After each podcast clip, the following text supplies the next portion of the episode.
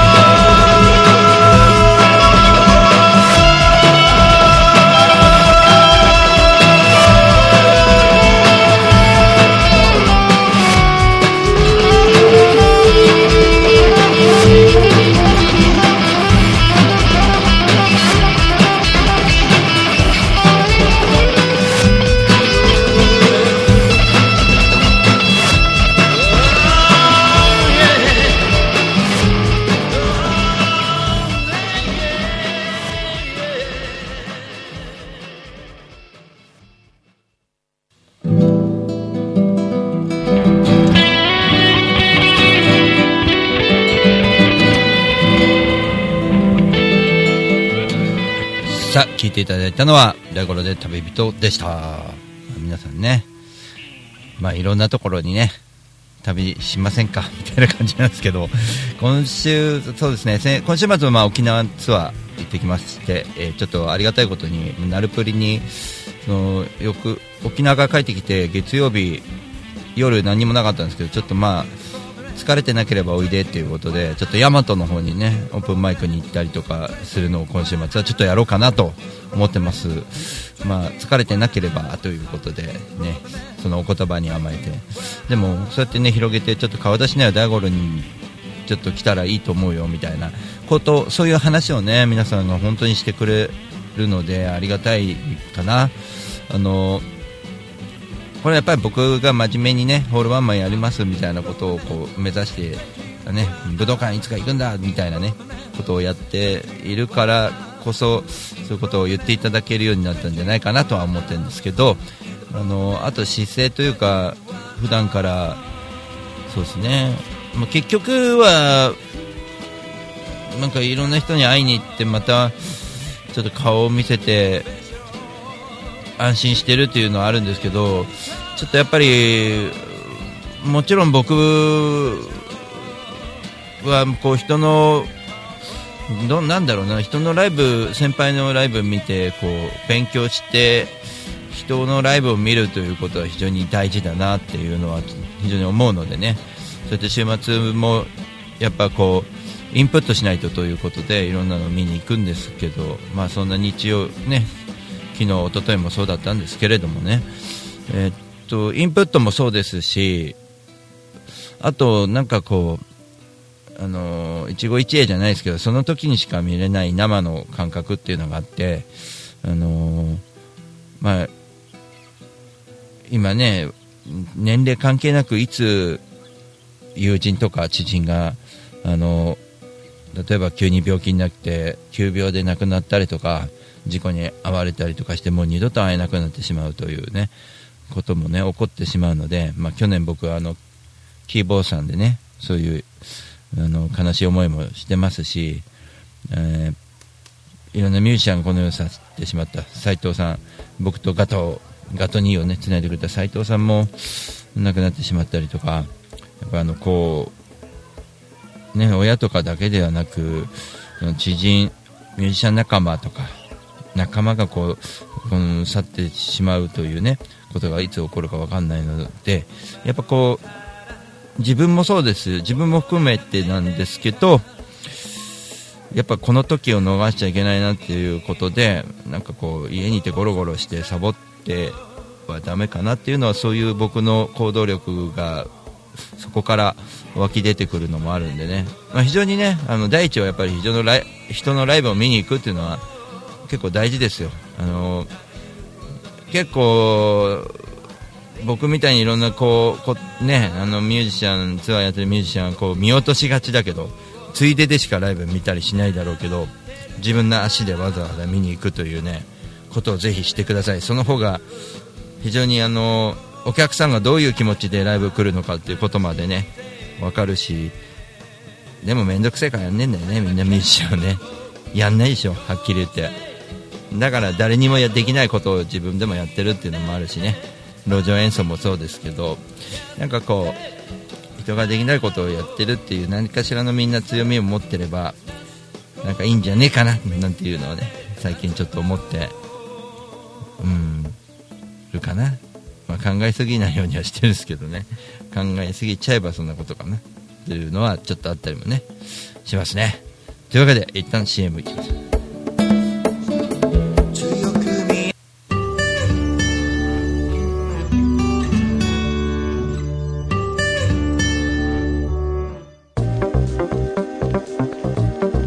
気づきだと思います。それを、えー自前の方に変えたと。自分はここにいるぞ。そういう場は僕は結構大事にしてだからこそあの出し惜しみなく全部出がらしになる やり直しのウェブマーケティング。アイマーチャン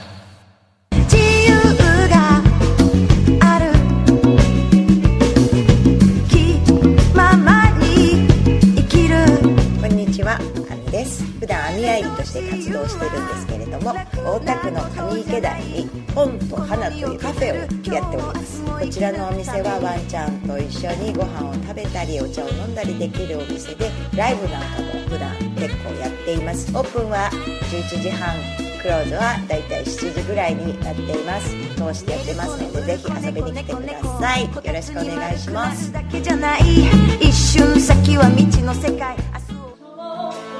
風のように吹かれましょう愛のようにあのあの船風のほとりでに遊びに来てねあなたのもとに千吉です。西洋さん。いや千吉です。センシーさん。いやです。さん。いや違う違う。千吉です名前は伝わらなくても安全運転は伝わります。専用しロジスティックス。こんにちは。株式会社アイマーチャントの小川健太です。菅智明です。毎週日曜日に休日会議というビジネストーク番組を配信しています。居酒屋で話をするぐらいの感覚であまり硬くならずに楽しく収録しています。日曜日の一コマに加えていただけたら嬉しいです。ポッドキャストでの音声配信の他にブログ記事も書いてますので、えー Yahoo や Google などの検索エンジンで休日会議と検索してみてください。記事の中でえー大五郎さんも登場するかも、そうですね。はい。よということで、えーぜひぜひですね、休日会議をよろしくお願いします。ろしくお願いします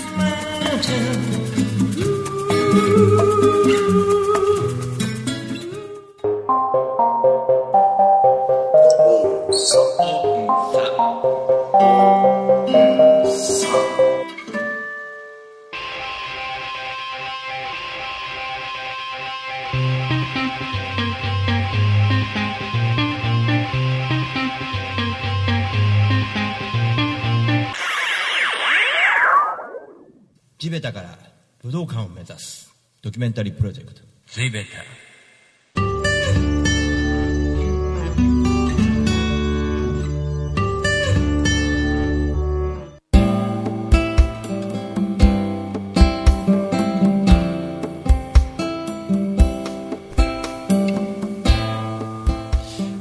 さて、えー、後半参りましょう。えー、あちおさん、コンテニュー今夜ありがとうございます。えー、今夜はね、あの、このまま30分でしれっと終わろうと思っておりまして、3時起きなんで、しれっと終わろうとしてましたらね、今、コンテニューコインが飛び出してまいりまして、はい。えー昨日のちょっとレポートですね、まあ、九十九里に行って、そのまま千葉に泊まってですね、えーまあ、千葉からですね、えー千葉をトラック現場を置いて、えーまあ、2600円ぐらいで買えるですね。JR の、えーほとんど関東、北関東、千葉、うーん奥多摩、あと小田原とかをこう行き来できる休日パスというのがありまして、これ使う時だなと。あんまりなかなか使う機会ないんですよ。微妙に高いしそんなに移動しないだろうっていうことが多いのでね、まあ、例えば大森と小田原を往復したらそのフリーパス買うより普通に実費で行った方が安かったりとかしてもう1箇所ぐらい絡んでこないとなかなかそういうパス使わないななんて思っていたところで、えーちょっと調べてみたらあ千葉から行くんだったら千葉から東京に出てくるだけでも900いくらかなんで往復だけでも元がだいぶ取れるなと思っておりまして。で最初はもう青葉区その長青葉区の長津田というところがありまして横浜線新横浜行く電車にですね。でまあ、真奈美先生って言ってるんですけどもあの要は風のほとりでの、えーおかみさんのね千代子さんのボーカルレッスンの先生でもある、えーまあ、ジャズとか、えー歌ったりされる、えーボーカリスト、まあ、クラシック上がりのボーカリストの、えーまなみさんなんですけどもね。先生の野呂まなみさんなんですけどもね。さん野呂まなみさんってねおいって言われそうだけど、まあ、本当に非常になんか陽気な人でねあの本当に元気もらえてあのなんつうのかな。うーんと通の、まあ、僕はおばちゃん感覚で、おばちゃんって言ったらお姉さん感覚で、おばちゃんやめよう、これはダメだね、お姉ちゃん感覚で、うん、あの、普通にね、あの今、フォローが大変だなと思って、ちょっと、まあ、普通に接していたらですね、まあ、非常に、やっぱり、声量がね、歌がね、やっぱりすげえなと思いますよね。さすがプロだなと。あの、一番のエピソードとしては、その、まあ、野呂まなみさんのことをちょっと話すると、えー風のほとりででちょっと語り合ってる時に、僕はちょうど山口ツアーよく行きますということで、えーまあ、僕、山口では非常にお世話になっていて、まあ、えー社長さんとか社長さんとか社長さんがかなりいる 県で、僕が行ったらかなりその社長さんどもが あの集まってくれて、非常にあの僕はあの、えー山口行くとかなりプラスになって帰ってくるんじゃないかなという社長さんとか社長さんとか、まあね、うん、ちょっとちょっと言っちゃえばちょっとどうしようもない社長さんもいるんですけど、そんな人たちの中で、まあ、やってこれて、プラスになったりとかね、うんあジャックさん、こんばんは、どうも。久しぶりです、お世話になります。えーまあ、そんなこんなで、山口、まあ、狙っていかないですね、僕はあまり。でも山口ツアーこうなんですね、いいっすよね、みたいな話してて、で、やっぱり、野呂まなみさんは、やっぱり、ね、まあ、クラシックで行かれて、その歌をもう求められていくわけですから、コンサートを開けば必ず足台までついてきたりとか呼ばれたら、えーで僕が呼ばれるのはほとんど足代がないですからね、そのちょっとまあいやらしい話なんじゃないですけど、まあ、足代を向こうで稼いでくるという感じなんですけど、最初から足代をつけますので来てくださいっていうのの差があったあるねみたいなのをちょっとまあ、まなみ先生と話してたんですよね。そしたら、そうなんだなんて向こうもびっくりしてて、まあそういうエピソードもありますけども、でもまあそうですね、千葉から、えー風のほとりでに行って、えー最初はまなみ先生の長津田にまっすぐ行こうと思ってたんですけど、時間があるなということで、風のほとりで顔顔を出して、えー山ちゃんとガコと、えーちょっと僕もちょっと3曲ぐらい演奏させてもらって、まあ、ありがたいですよね、3曲演奏して、まあ、本当に反応も良かったし、ブログに書いた通りなんですけど、これ、リンク、しれっと貼ってますけど、これ、えー週末レポ、これ、ブログに書いておきましたんでね、その時の様子をね。で、お食事してみたいな感じで、で、長津田に行って長津田が結構やっぱ距離があった横浜寄りだもんね少しね。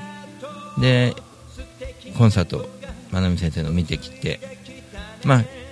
僕はやっぱりいろんなコンサート行くことでいろんなことを得られるなと思ってかなり前から行く予定にはしていました。なのでなのかどうかは分かんないですけど真ん中の一番最前列で、えー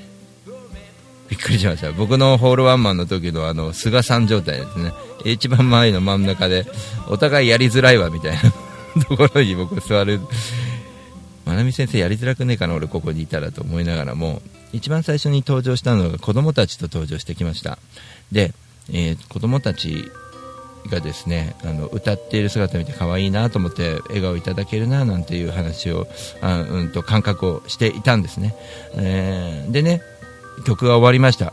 「ドはドーナツのド」ってみんなで歌って、まあ、無邪気に歌ってて可愛いなーなんて思ってたんです。そしたらまなみ先生がちょっと涙を浮かべながら、こういうことをおっしゃったんですね、えー今日歌っていただいたのは、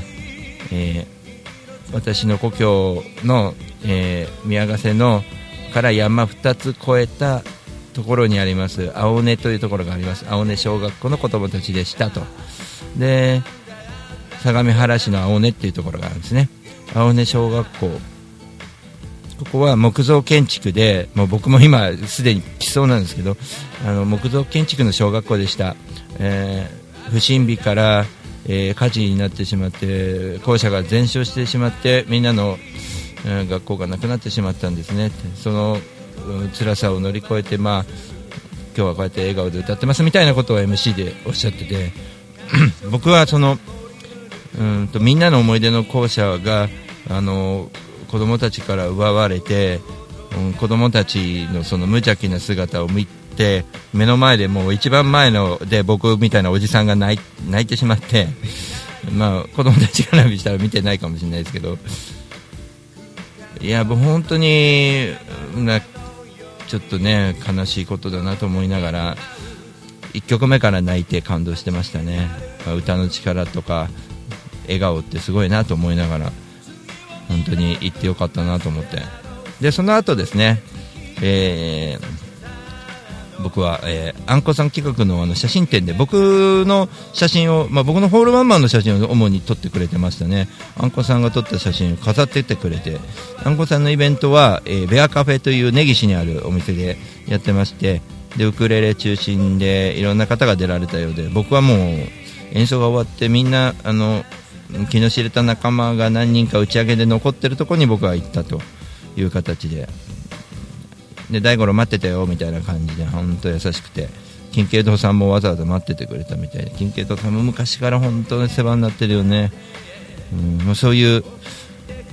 ひとときが、えー横浜であってですね。じゃみんな帰ろうかってなんかね、うん、状態になって結構わりかし早めに切り上げたんでまだもしかしたら横浜元気ですのマスターが店にいるんじゃないかと思って横浜に戻って西口を地下街をとことこって歩いて、えーフォークサクフォーク喫茶の元気ですに行ってきたんですがシャッター閉まってましてあ残念と。まあ千葉に戻るかという形で、えー僕は帰りに、えーラーメン屋を見つけたという体で、えー家系ラーメンを食べていくんですけど、えー見つけたんではなく探したんですね。食べました。でも非常に美味しい家系ラーメンでしたね、えー写真ではこれが出てるのかな。仙台というお店ですね。家系ですね。もうコテコテの家系ですね。でも僕の好きな感じの香りのいい家系ですよね。その香りがほらきついですよね家系って。香りのいい家系っていうのがあってあの臭くないんですよねそんなにね。そういうなんかちょっと、うん、キトキトした中にも繊細なものでしたね。でねなんかそこが作ってる七味がすごく美味しくてなんかすごいなと思ってそのトッピングが生姜と七味で非常に合うんですよね家系ラーメンに、うんラーメンの話になっちゃいましたね。はい。そのまあラーメンを食べて僕はなんと偶然にですね君津行きの電車に乗れました。横須賀線と総武快速線がこう直通しているやつ。これで、えー横浜から乗り換えなしで、えー千葉に戻っていくことができたという、えーそんな日曜日でした。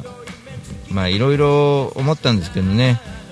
その1日のレポートをまあブログに書いてみてあのちょっと補足をしたかったんでねさっきの青根小学校のこともそうですし、えー非常にねあの、まあ、ダイスの学校とか、まあ、山ちゃんも言ってますけど人のライブを見る姿勢というかねそういう見ていくことって大事だよねって僕は何気に、えー風のほとりでで喋ってたらそうそれが大事なんだよねってあそういえばダイスの2人もすげえ言ってたよなと、うん、この2人も活動的ですしね、まあ、このダイスと僕はガットばかりっていう僕の企画に、えーダイスが出てくれるんでガットで山ちゃんが、えー出てくれるんで、えダイスの2人で出てくれるんでね。ぜひガットばかり4月15日ですか。これもよろしくお願いします。というわけで今週末はね沖縄にじゃじゃーんと行ってきますんで、えーじゃじゃーんと皆さんも注目してみてください、えーまあ、細かい報告は SNS でやっていこうかなと思います。今週末の沖縄は非常に楽しみです。沖縄の皆さんよろしくお願いします。というわけであそう、えー FM よねあと FM 読みたんであの、えーちょっとラジオゲストに、えーマンタキーラジオさんに登場させてもらいます。ツイキャスでは、えー有名なマンタキーレディオスマンタキーレディオに行っていますんで、えーぜひとも皆さん聞いてください。というわけで今日はちょっと30分バージョンですが、ね元気に明日からまた今週頑張りましょう。というわけで大五郎でした。またね卵焼きは少し蜜だけ